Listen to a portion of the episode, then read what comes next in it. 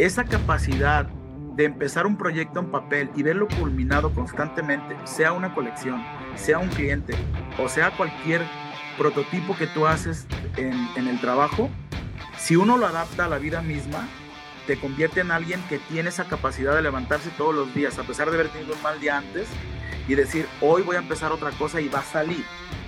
El, el hábito de conseguir las cosas, ¿no? Y eso se lo debo a la industria de la moda. Bienvenido al podcast Fuera de Serie. Soy Pablo Gómez Orea, emprendedor digital y lanzador de cursos en línea. Entrevisto a personas extraordinarias para compartir las ideas y la inspiración que necesitas para pasar a la acción y que te conviertas en un fuera de serie.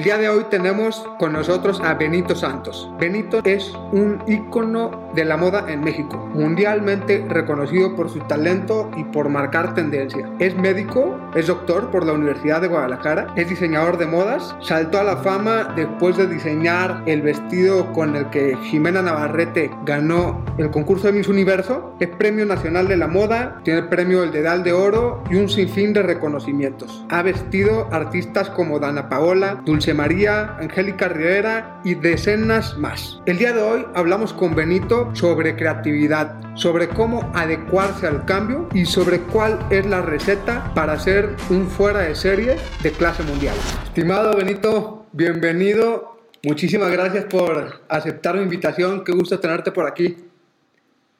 ¿Cómo estás, Pavo? No, pues gracias a ti por, por invitarme y que nos escuchen a través de ti. Está interesante esto.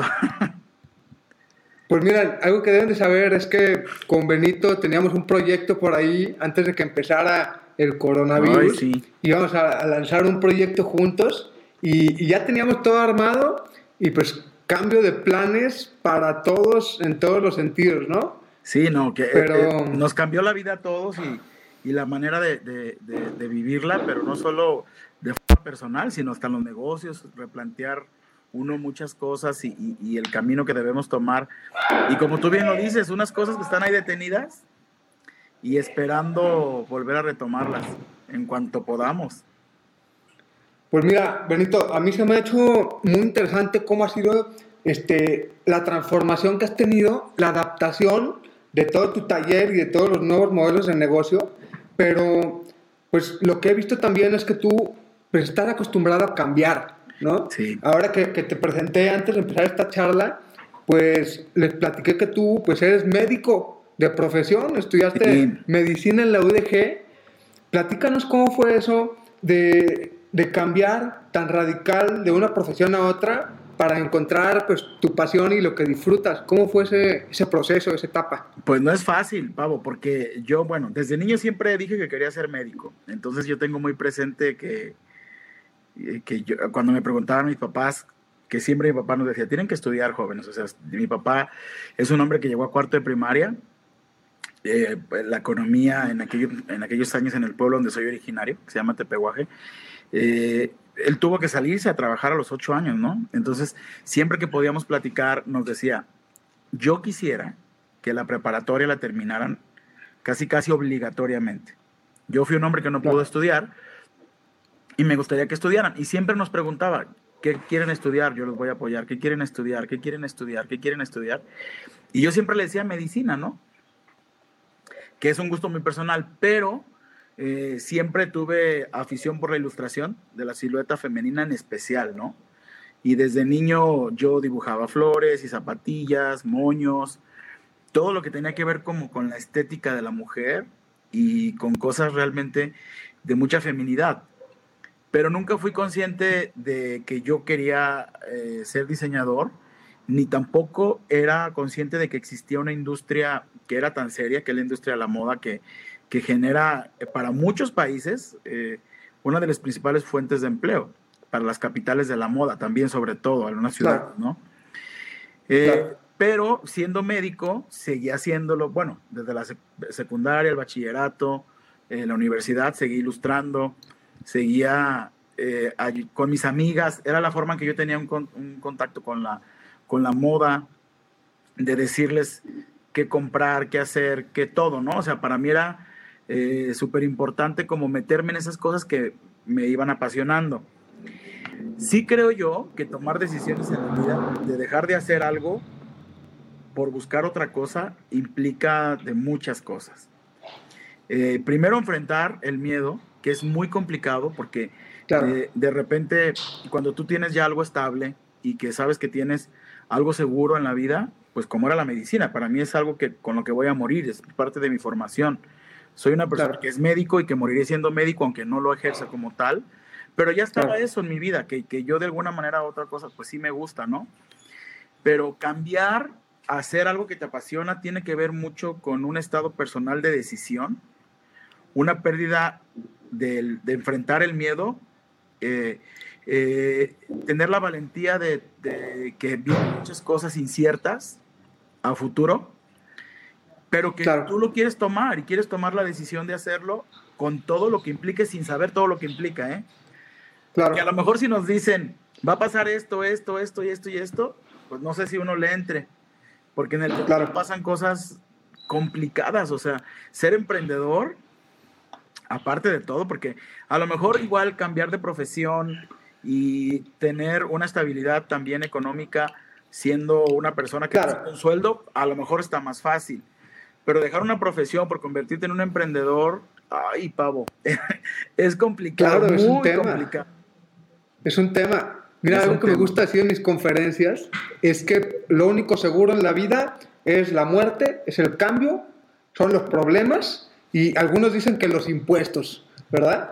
Este, ya no podemos escapar. Y la diferencia, la diferencia es si estamos a la altura, la altura de, de, los guamazos que vienen, ¿no? Yo creo que también tu perfil como emprendedor de la moda será una industria tan cambiante, de tanta innovación, de que si no te adaptas, te mueres. Si no creo te que te ha ayudado también, creo que como emprendedor te ha ayudado también a pasar pues, de esos modelos de negocio que tú tenías de la tienda de novias, de la tienda de vestidos de fiesta, a migrar a otros, ahora estás con una sastrería claro. y estás haciendo otro tipo de productos, pero con una innovación constante.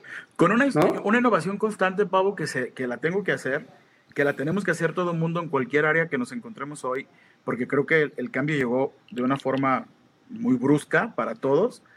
No podemos seguir haciendo lo que hacíamos. Eh, creo que ninguno de nosotros. La vida para todos cambió pero sí el cambio es importante y entender, como tú dices, que es constante. O sea, eso pasa y pasa y pasa y tienes que tener esa capacidad de adaptarte rápido y, y se duele. Y hay un duelo en el cambio, Pavo. Yo te lo tengo que decir porque imagínate de venir haciendo unos vestidos de, de, de alfombra roja o de hacer unos desfiles en Fashion Week que eran eh, hasta, digamos, un poco editoriales que no tenían que, que, que, yo no tenía que pensar en que si se vendía o no, porque me traía gente conmigo a un diseño personalizado, claro, a entender claro. que hoy todo lo que comunico tiene que ir dirigido a vender. Claro. Que es algo que estoy entendiendo después de mucho tiempo. Y que quizá esta, esta, este, este aprendizaje que estoy teniendo en este momento me pueda alejar mucho de ciertas cosas que venía haciendo anteriormente o de ciertos vicios, porque hoy todo es venta. O sea, lo que quiero es vender y, y sobrevivir a todo esto, a, a, todo esto que está pasando. Y algo muy importante, claro. y también lo he aprendido, la gente que está a tu alrededor tiene que seguir tus pasos o entender el ritmo que tú tienes, porque si no, no puede haber un match y no puedes, no puedes crecer o ellos no van a crecer junto contigo, se van a quedar. Y es muy respetable. Pero en este claro. momento la industria está cambiando. No sabemos qué sigan los siguientes meses. Es incierto. Claro. Sí, sí, claro. Eso, eso era otra, otra pregunta que te quería hacer. A ver, el, el tamaño de taller y de flujo que, que, tienes tú, pues de vestidos y de trabajo, ha sido un reto también en cuanto a equipos, ¿no? Equipo de claro. trabajo. ¿Cómo ha sido para ti este, ir conformando tu equipo para poder hacer productos de clase mundial? Pues tienes que rodearte de gente muy experta y tienes que entender que debe haber gente especializada en cada, en cada área. Eh, en los primeros años, pues lo tengo que aceptar y es algo que constantemente, yo creo que si, si puedes tú en un momento platicar con mi equipo de trabajo, les digo, suelten, suelten, supervisen, deleguen, o sea, que cada quien haga lo que tenga que hacer. Y, esa es la parte de ir conformando un equipo de trabajo pues adecuado, donde la persona que borda pues sea especialista en bordado. La persona de administración sepa administrar. La persona de relaciones públicas haga bien las relaciones públicas. Y sobre todo aprender a que sí podemos ser proactivos y creo que siempre hay que aportar empoderándonos y sintiéndonos parte del proceso, pero que nos concentremos en hacer lo que sabemos hacer muy bien. Totalmente. Y eso no solo depende de la persona, sino también de la parte administrativa y de recursos humanos que poder seleccionar bien a la gente. Y ese ha sido un tema durante muchísimo tiempo. Yo de repente creo que en lo que más pudiera eh, fallar como, como persona, como empresario, quizá es con, con la relación eh, con, con, el personal humano, porque es bien difícil. Mm, es un reto. Este es mi sueño, este es el sueño de Benito Santos, construir esa marca y me apasiona ver lo que hago y me siento muy contento en este momento de ver cómo en esta adversidad en la que estamos viviendo, decidí hacer un cubrebocas eh, para sobrevivir, un cubrebocas para darle trabajo a mi gente y que personalmente te lo tengo que decir, fue muy doloroso para mí sentarme y decir, ¿será que el futuro es hacer cubrebocas y ya no voy a hacer los vestidos que hacía? O incluso, imagínate, si, si una costurera me lo llegó a decir, es que nosotros hacemos cosas increíbles, ¿por qué tenemos que hacer cubrebocas? Imagínate lo doloroso que puede ser para esta industria y para alguien que estaba acostumbrado al, aplauso y al reconocimiento y al que te dijeran, esta prenda que hiciste la usó tal celebridad y es increíble. Entonces tienes que frenar, analizar. Muchas cosas sucedieron en este año, Pau. Eh, pero te lo digo, en este momento estoy muy contento porque creo que estoy aprendiendo. Me falta mucho, pero estoy aprendiendo a darle una vuelta a esta situación. Y, hoy mucha gente en la industria o empresarios me dicen, ¿cómo le estás haciendo? O sea, te estás moviendo, estás cambiando. Claro. Pues también tiene que ver mucho con una necesidad personal de sobrevivencia, ¿no crees? O sea, yo no tengo, ahora sí que esta, esto es mi patrimonio, entonces tengo que, que, que luchar por este patrimonio. Quizás si, haz de cuenta, hago un análisis de, de todo cómo fue mi vida, eh, la infancia, una infancia muy amorosa, pero con un papá que me enseñó mucho a trabajar, lo difícil que fue llegar a, Guadalajara en el año 93, andar en camiones tanto tiempo, eh, de repente teníamos solamente lo justo para ir a la escuela y regresarme al pueblo, o sea, nunca hubo, pero era feliz con lo que había. Entonces, quizás si a mí me hubieran resuelto todas las cosas de otra manera distinta, no estuviéramos aquí platicando. Porque creo que he sido un hombre que ha conseguido las cosas a base de trabajo. Y hoy yo siempre, y le digo a mis hermanos, ustedes tienen hijos, ustedes vean cómo nuestros papás nos educaron y nos enseñaron a trabajar, no vayan a educar jóvenes de los cuales hoy de repente uno se encuentra y dices, ¿qué hicieron con este joven? Totalmente. Sin responsabilidades, sin compromisos. Cosas que son quizá eh, complicado porque tenemos un, un contexto diferente de, de, vida, pero, pero creo que el compromiso y la constancia en el trabajo te pueden hacer llegar donde tú quieras.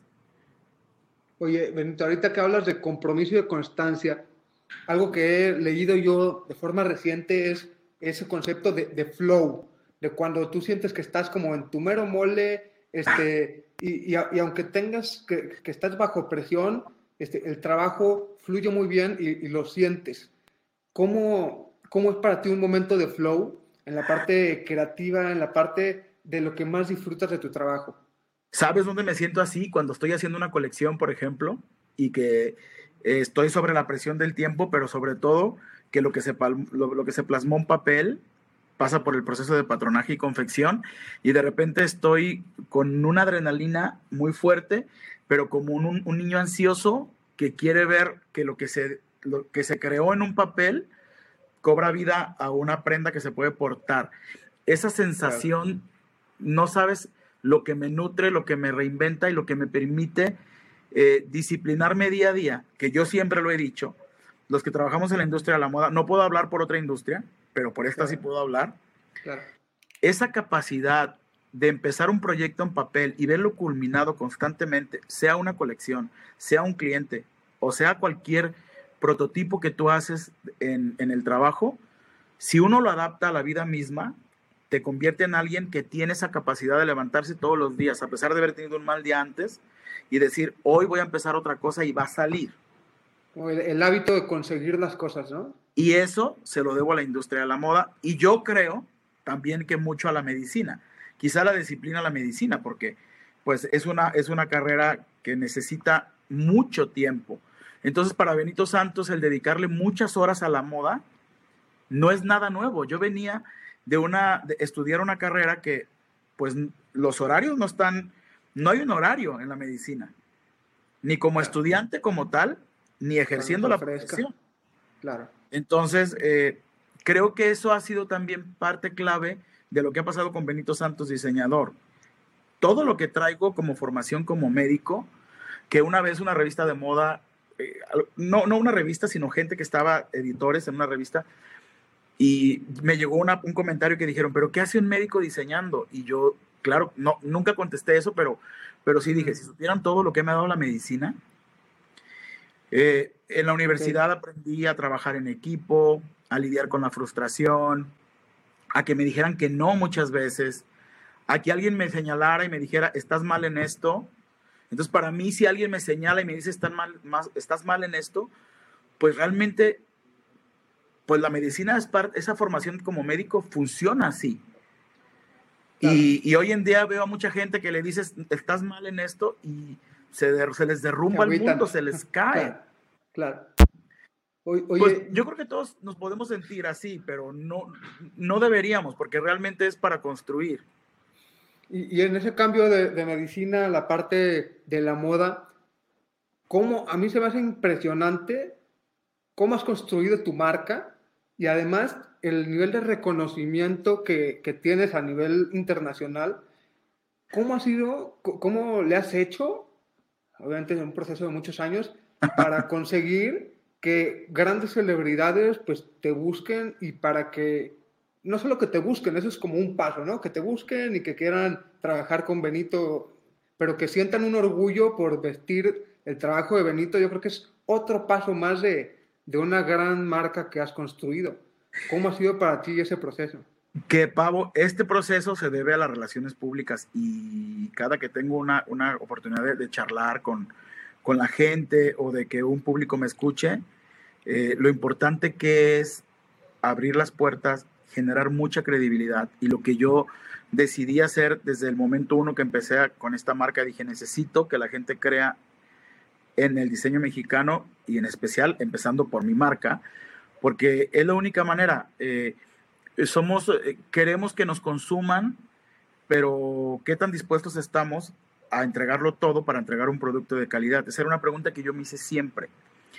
Eh, ¿Cómo fui creciendo? A través de figuras públicas. Vivimos en un país, quizá la televisión hoy en día ya no es la televisión de hace 10 años, pero hace 10 años eh, las celebridades tenían un peso más grande del que tienen ahora.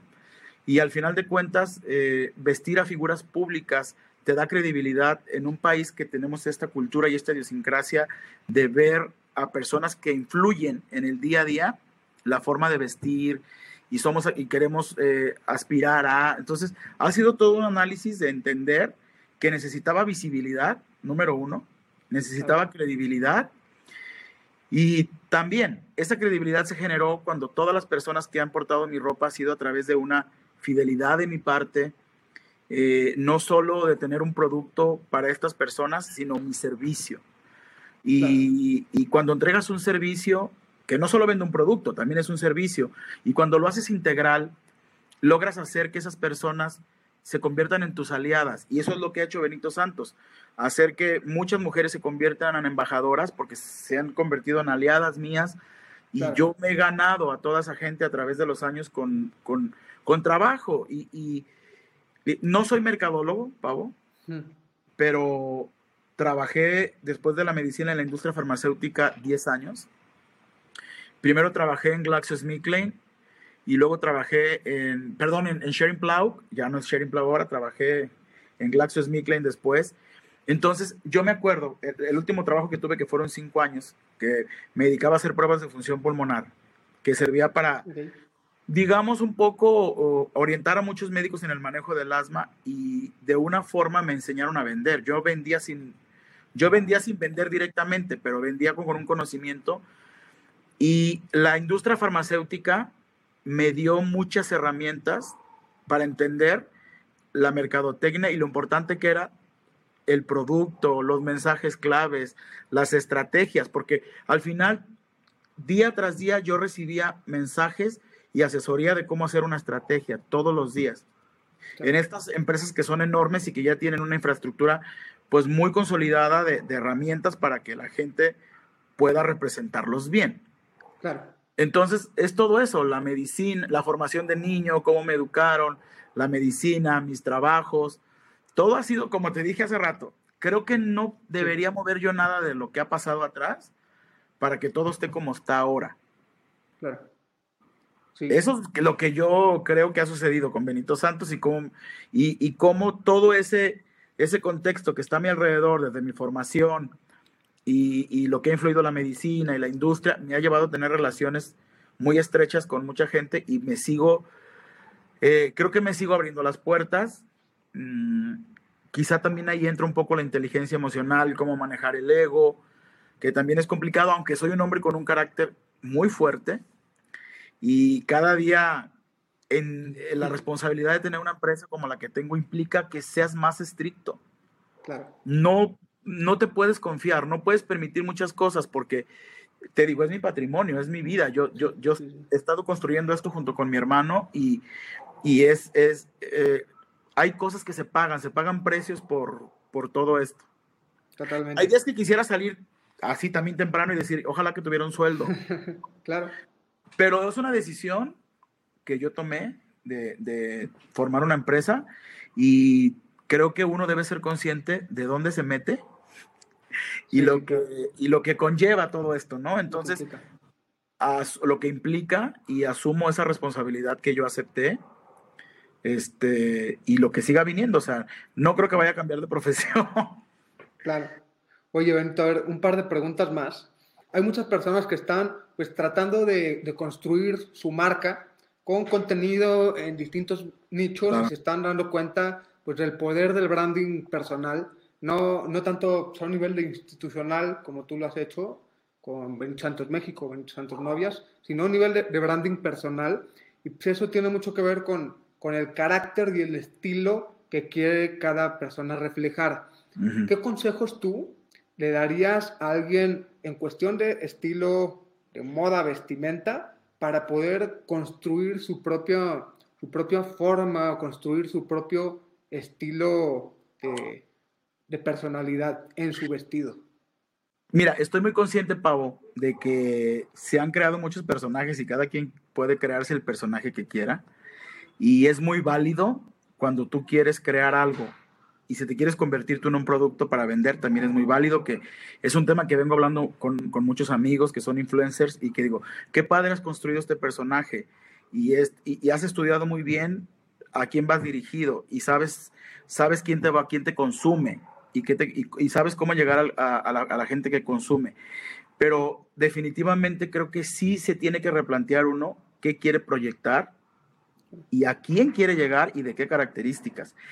Yo te voy a decir de forma personal, creo que soy un hombre que, que se ha sabido dirigir sin problemas.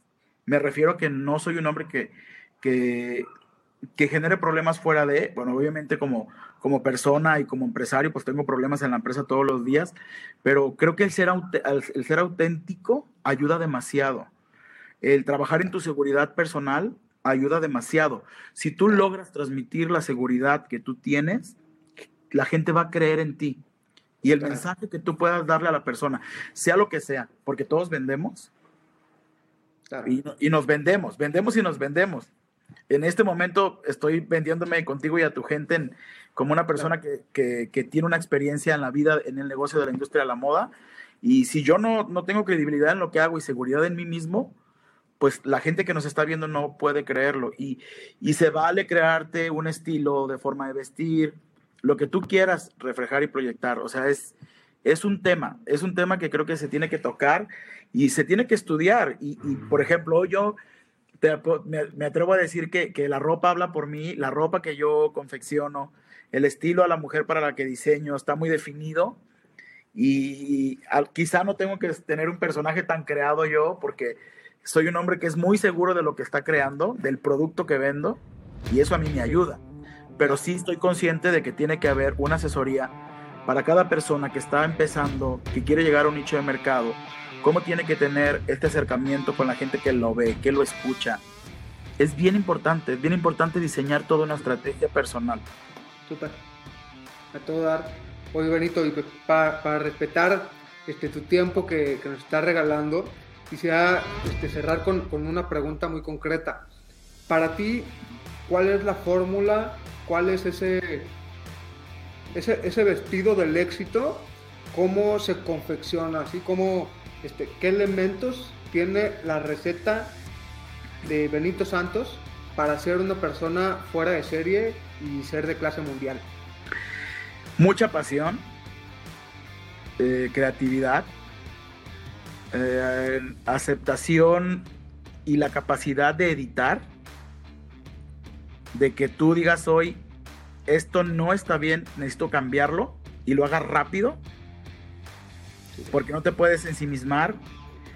Y creo que el amor que le pones a las cosas y esa, esas ganas de que, de que lo que creas o lo que eres o lo que seas tenga trascendencia en la vida como persona, y, creo yo que es muy bonito llegar a esta vida a trascender como ser humano y tener un crecimiento y poder ayudar y ser una, una, una, versión mejor constante todos los días y así es la prenda especial. Que esa prenda especial sea mejor cada día para que pueda traspasar esas fronteras. Padrísimo. Benito, pues muchísimas gracias por estar aquí, gracias por compartir estas experiencias con, con, con, mi comunidad y con, con, la comunidad. Y pues bueno, también gracias también por inspirar a muchos a, que, a sentirse orgullosos de México. Yo creo que eso es muy importante, que nuestro trabajo hable de las grandes cosas que se pueden hacer en México y que nos podamos seguir sintiendo orgullosos de nuestro país. Así es que, pues gracias por tu tiempo y, y gracias por estar aquí en la entrevista. No, gracias amigo. Y, de verdad tenemos un país con una gran riqueza cultural. Somos gente que para mucha gente del extranjero cuando llega dice los mexicanos son tan amorosos. Eh, creo que somos un país lleno de muchísimas cosas buenas que en todo el contexto mm, es una fuente de inspiración que no se debe acabar porque vivimos en un país que tiene, lo tiene todo y, sobre todo como seres humanos creo que habemos mucha gente muy buena y trabajadora en este país. A todo dar. Benito, entiendo que el canal en donde estás más activo es Instagram. Sí. la gente te puede seguir, Benito Santos. Benito Santos Oficial en Instagram, que es quien siempre está como al día, esa, esa, esa cuenta y pues ahí, eh, me gusta mucho esa red social además, la disfruto. Sí, sí, veo que conectas mucho ahí con la audiencia y todo el tiempo estás compartiendo tus, diseños, tus proyectos, tus colecciones. Entonces, los que quieran conectar con, con Benito, por ahí sería el canal más adecuado. Así es, amigo. Feliz de estar aquí contigo y, y ojalá podamos conversar más, más ocasiones. A todo dar, Benito, te mando un fuerte abrazo, muchísimas gracias. Igualmente, nos vemos. muy bien. Bye.